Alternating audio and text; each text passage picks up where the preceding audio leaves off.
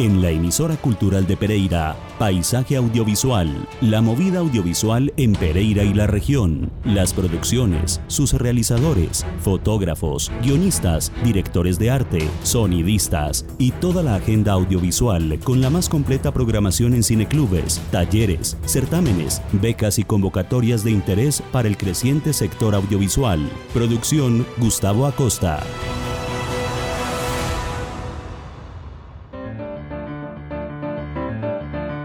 Buenas tardes, bienvenidos a esta nueva cita en nuestro paisaje audiovisual en la emisora cultural de Pereira Remigio Antonio Cañarte, radio de interés público.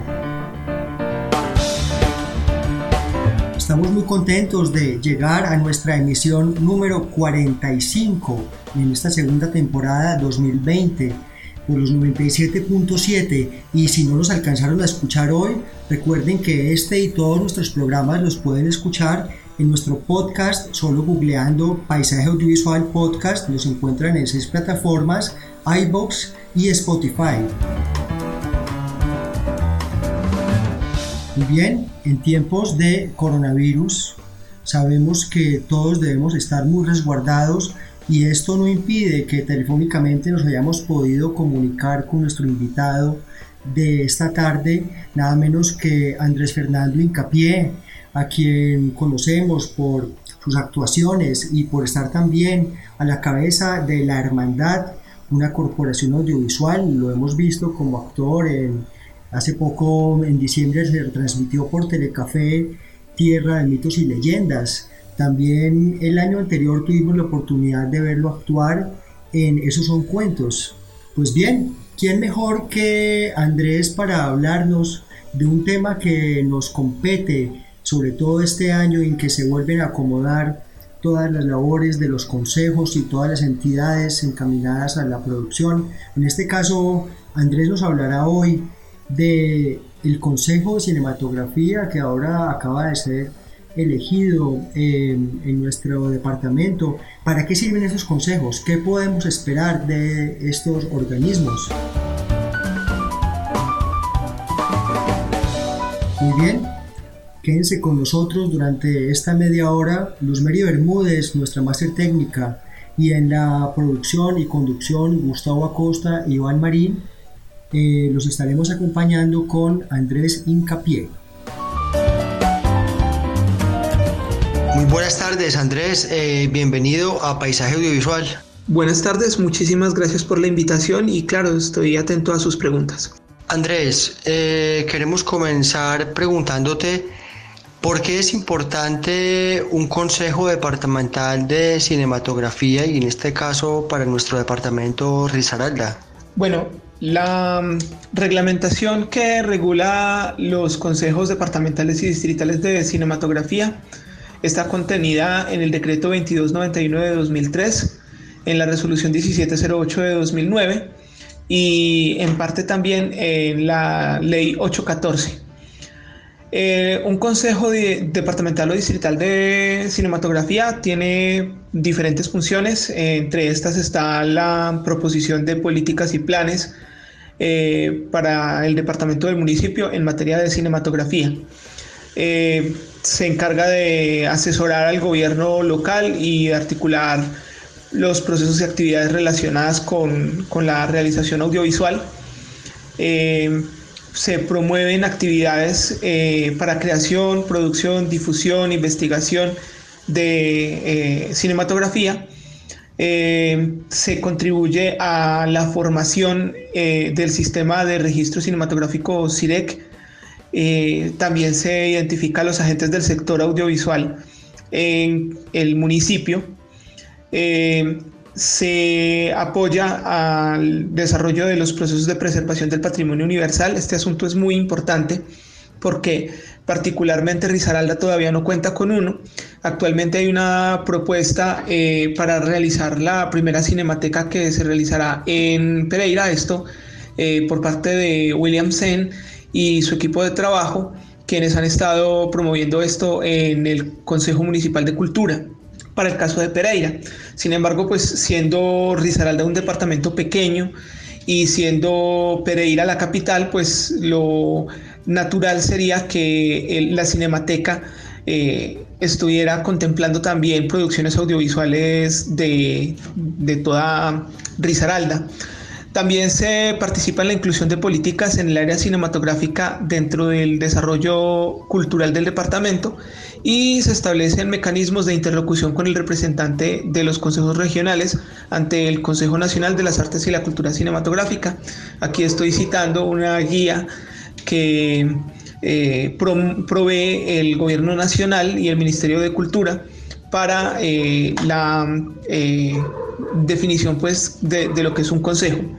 Pero para resumir todo esto, básicamente lo que hace un Consejo Departamental de Cinematografía es aconsejar a la administración departamental o distrital en su caso sobre políticas públicas en materia de desarrollo de la cinematografía. Estamos pendientes de cuáles son las políticas que hay en el eh, plan de gobierno en materia de cultura cinematográfica y aportamos a, esa, a ese plan eh, nuestra propia iniciativa con el propósito de que sea tenida en cuenta la cinematografía, ya que no solamente es patrimonio cultural de las regiones, sino que también eh, es un, elemento industrial importante. Y, esto se ha visto eh, ahora precisamente con la emergencia sanitaria del COVID.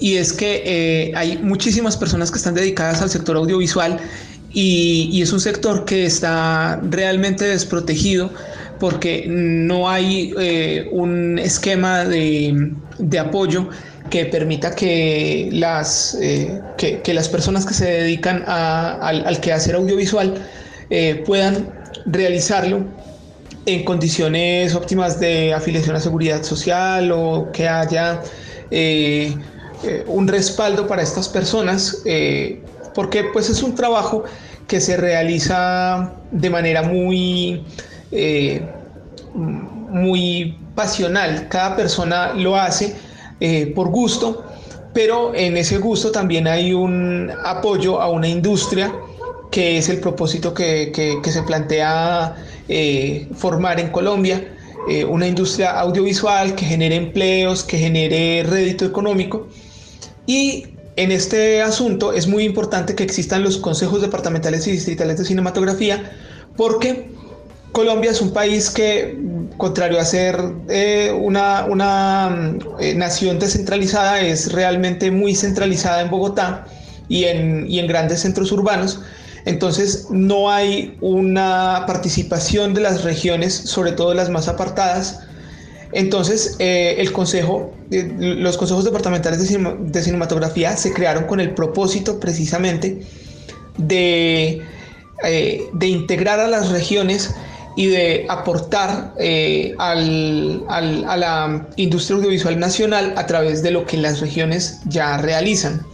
Por eso es muy importante también que las instituciones eh, departamentales y, distritales, los gobiernos como tal, eh, tengan políticas para ese fin. Y esas políticas, pues naturalmente no es, no es algo que, que tengan en su conocimiento o, que, o, es, o, llega a ser de pronto algo que, que, esté como prioridad, entonces los consejos entran a, a sugerir, a promover, a proponer, a asesorar, a contribuir para que se generen esas políticas y el gobierno las tome en cuenta.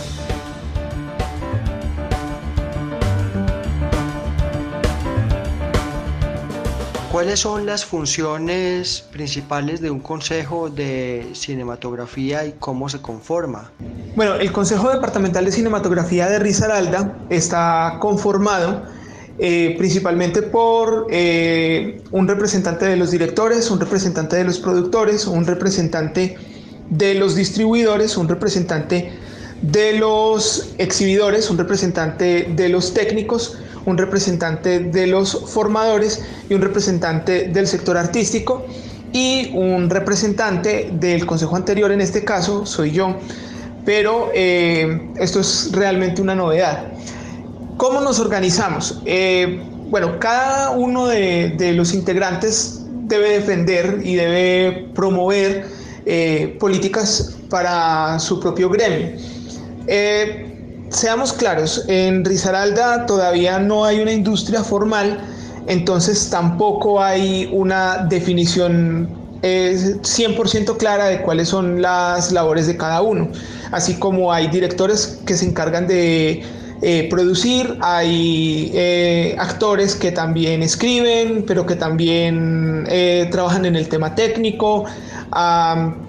todo esto se, convierte en una gran cantidad de, personas que pueden hacer mucho, pero que no están realmente enfocadas en, un aspecto. lo ideal sería que que cada persona estuviese enfocada en un aspecto y se profesionalizara en ese aspecto en particular.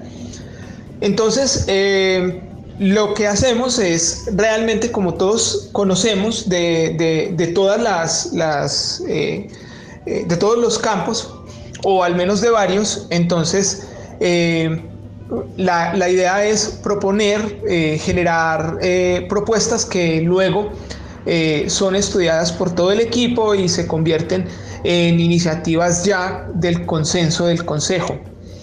Sin embargo, pues eh, apenas estamos empezando, este es un nuevo consejo con nuevas eh, reglas, nuevas personas participando, entonces pues estamos en un proceso de, ordenar, de aprender un poco de lo que los consejos anteriores han hecho, de lo que no han hecho también. Eh, yo he participado ya en varios consejos hasta el momento y pues siempre el factor tiempo y el factor eh, orden eh, es, es, importante y es primordial y es una de las causas principales por las que los consejos no terminan cumpliendo su labor al final. Entonces, en este consejo que estamos emprendiendo, el propósito es principalmente y dentro de lo más grande es eh, crear un plan para el desarrollo de la cinematografía risaraldense.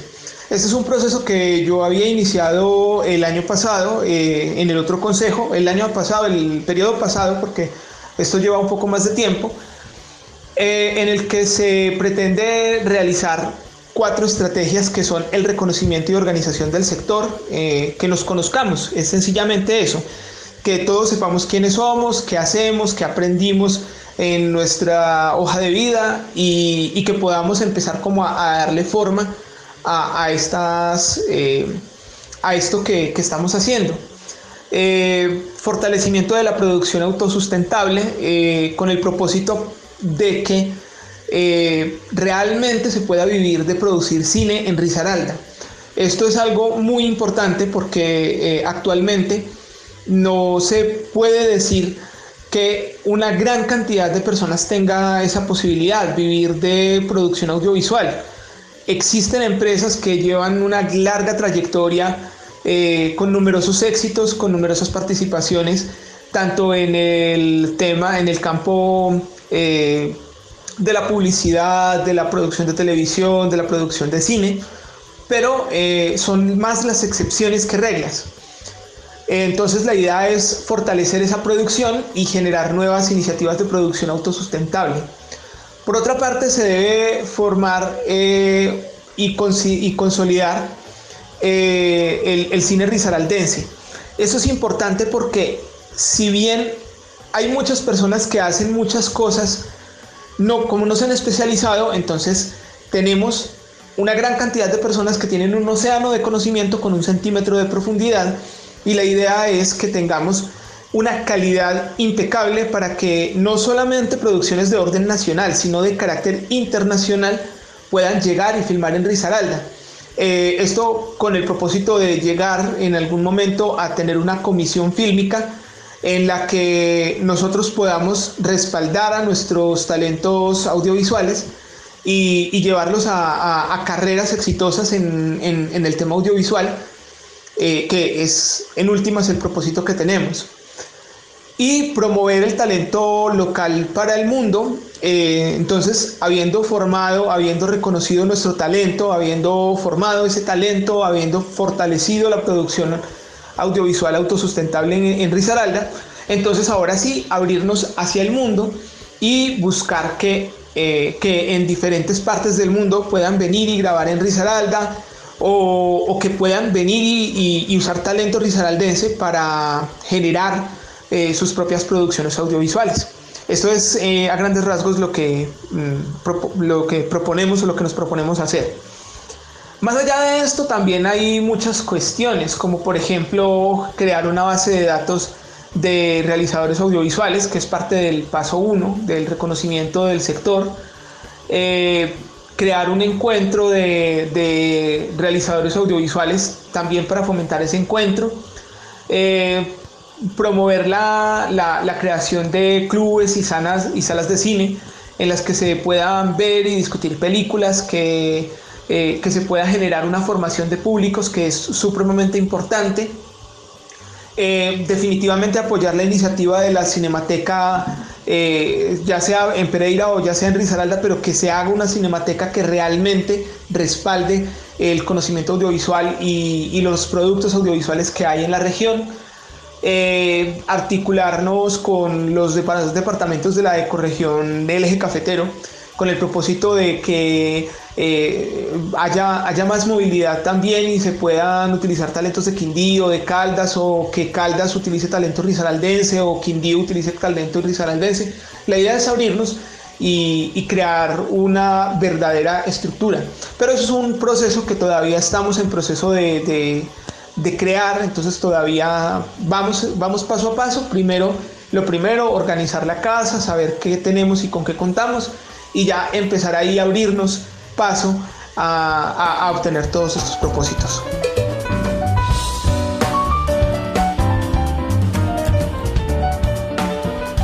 ¿Cómo funciona el Consejo de Cinematografía de Risaralda por dentro? ¿Cómo? ¿De dónde sesionan? y sobre todo cuáles son los objetivos y qué es lo que puede conseguir este Consejo de Cinematografía. Naturalmente esto que acabo de mencionar es un propósito, pero todavía tenemos que organizar la casa para poder darnos cuenta de, de, que necesitamos y hasta dónde podemos llegar. Eh, todo esto es un proceso. Eh, tenemos el consejo, eh, hemos tenido consejo durante mucho tiempo, y, por diversas razones no se ha avanzado demasiado con el Consejo. Tenemos sí un reglamento ya para el Consejo Departamental de Cinematografía, tenemos una eh, propuesta de plan o un primer trabajo para el plan, pero eh, son cosas que todavía requieren de mucho trabajo y requieren del esfuerzo de todos. Hasta el momento hemos sesionado solamente una vez y y en general han salido muchísimas ideas, han salido muchísimos proyectos que tenemos, muchísimas ganas, sobre todo hay personas muy interesantes que están participando en el proyecto, personas con empresas, personas eh, con, con, propósito de empresa eh, y, que en general tienen la iniciativa y el propósito de, de avanzar con el cine risaraldense. Andrés, dentro de las novedades que hace poco escuchábamos de parte de Proimágenes, eh, está la nueva convocatoria para la realización del largometraje regional, lo cual es una novedad interesante. ¿Qué piensas de, ello? ¿Y piensas que de alguna manera esto se debió a alguna especie de empujón o esfuerzo de parte de los consejos departamentales? Bueno, la convocatoria de largometrajes regionales es sin duda un logro que viene a presentar las regiones ante Colombia y el mundo, algo que se venía haciendo a través de la convocatoria de relatos regionales. Es muy importante que se pueda realizar largometrajes en las regiones porque como lo decía hace un momento, eh, Colombia es un país que, en materia cinematográfica está muy centralizado. Si no en Bogotá, pues está en Bogotá, en Cali, en Medellín, pero no, no en las demás regiones. Entonces estamos muy dispersos y eso evita que se muestren otras partes de Colombia o que esas partes de Colombia que se muestran se muestren desde los ojos de personas que no son de esas regiones. Entonces, eh, sería maravilloso porque se podrá mostrar eh, películas grabadas en los llanos orientales o en los cafetales del eje cafetero o en las montañas de todos los Andes. Eh, todo esto lo, podemos lograr y lo podemos ver de una manera mucho más enriquecida porque ahora ya no se va a hacer con el esfuerzo de, las personas que, que buscan con las uñas conseguir el dinero para generar sus películas, sino que ahora el Ministerio de Cultura y el FDC han destinado un, presupuesto para la realización de largometrajes que, que muestren estas regiones. También es un incentivo muy grande a las personas en esas regiones que han decidido estudiar o formarse a su manera en producción audiovisual, porque ahora esas personas van a contar con alternativas de empleo adicionales a las que ya tienen en este momento, que realmente no son muchas y que realmente están en algunos casos muy alejadas de, de, lo cinematográfico, están más como en el tema de la publicidad o en el tema de lo audiovisual, pero no propiamente cinematográfico. Entonces aquí es un punto muy importante porque se está generando empleo y se está generando empleo de calidad para personas que han estudiado cine y que están en este momento dedicadas a, la realización y la producción de cine.